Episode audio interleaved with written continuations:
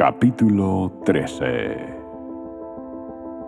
Abías comenzó a gobernar Judá en el año 18 del reinado de Jeroboam en Israel. Reinó en Jerusalén tres años. Su madre se llamaba Maaca y era hija de Uriel de Gibeá. Luego estalló la guerra entre Abías y Jeroboam. Judá, dirigido por el rey Abías, entró en acción con un ejército de 400.000 guerreros electos mientras que Jeroboam reunió una tropa selecta de 800.000 hombres de Israel. Cuando el ejército de Judá llegó a la zona montañosa de Efraín, Abías, de pie sobre el monte Semarraín, le gritó a Jeroboam y a todo Israel, Escúchenme, ¿no se dan cuenta de que el Señor Dios de Israel hizo un pacto duradero con David y les dio a él y a sus descendientes el trono de Israel para siempre? Sin embargo, Jeroboam, hijo de Nabat, un simple siervo de Salomón, hijo de David, se rebeló contra su amo.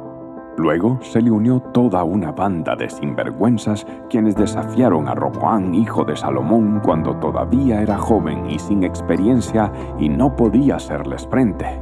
¿Realmente creen que pueden oponerse al reino del Señor, el cual es dirigido por los descendientes de David? Puede que ustedes tengan un enorme ejército y tienen esos becerros de oro que Jeroboam les hizo como dioses, pero han expulsado los sacerdotes del Señor, los descendientes de Aarón y a los levitas, y han nombrado a sus propios sacerdotes, al igual que las naciones paganas. Hoy día ustedes permiten que cualquiera sea sacerdote. Quien quiera que se presente para ser dedicado y traiga un becerro y siete carneros puede llegar a ser un sacerdote de esos así llamados dioses de ustedes. Pero en cuanto a nosotros, el Señor es nuestro Dios y no lo hemos abandonado. Solo los descendientes de Aarón sirven al Señor como sacerdotes y solo los levitas pueden ayudarlos en su trabajo. Ellos presentan ofrendas quemadas e incienso aromático al Señor cada mañana y cada tarde. Colocan el pan de la presencia en la mesa sagrada y encienden cada noche el candelabro de oro. Nosotros seguimos las instrucciones del Señor nuestro Dios, pero ustedes lo han abandonado. Así que, como pueden ver, Dios está con nosotros. Él es nuestro líder. Sus sacerdotes tocan las trompetas y nos dirigen en batalla contra ustedes. Oh pueblo de Israel, no luches contra el Señor, Dios de tus antepasados, porque no tendrás éxito. Mientras tanto, Jeroboam había enviado en secreto una parte de su ejército para rodear por la retaguardia a los hombres de Judá y tenderles una emboscada. Cuando los de Judá se dieron cuenta de que los estaban atacando por delante y por detrás, clamaron al Señor por ayuda. Entonces los sacerdotes tocaron las trompetas y los hombres de Judá empezaron a gritar. Al sonido de su grito de batalla, Dios derrotó a Jeroboam y a todo Israel.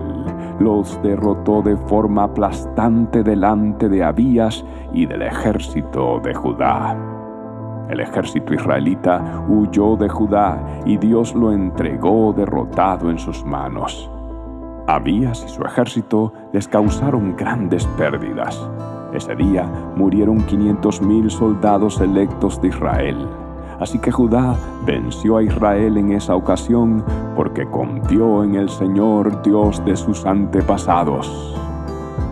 Abías y su ejército persiguieron a las tropas de Jeroboam y conquistaron algunas de sus ciudades, entre ellas Betel, Gesana y Efrón, junto con sus aldeas vecinas.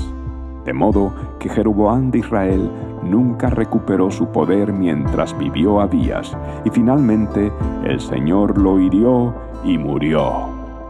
Mientras tanto, Abías de Judá se hizo cada vez más poderoso Tuvo 14 esposas, 22 hijos y 16 hijas. Los demás acontecimientos del reinado de Abías, incluidos sus palabras y sus logros, están registrados en el comentario de Iddo el profeta.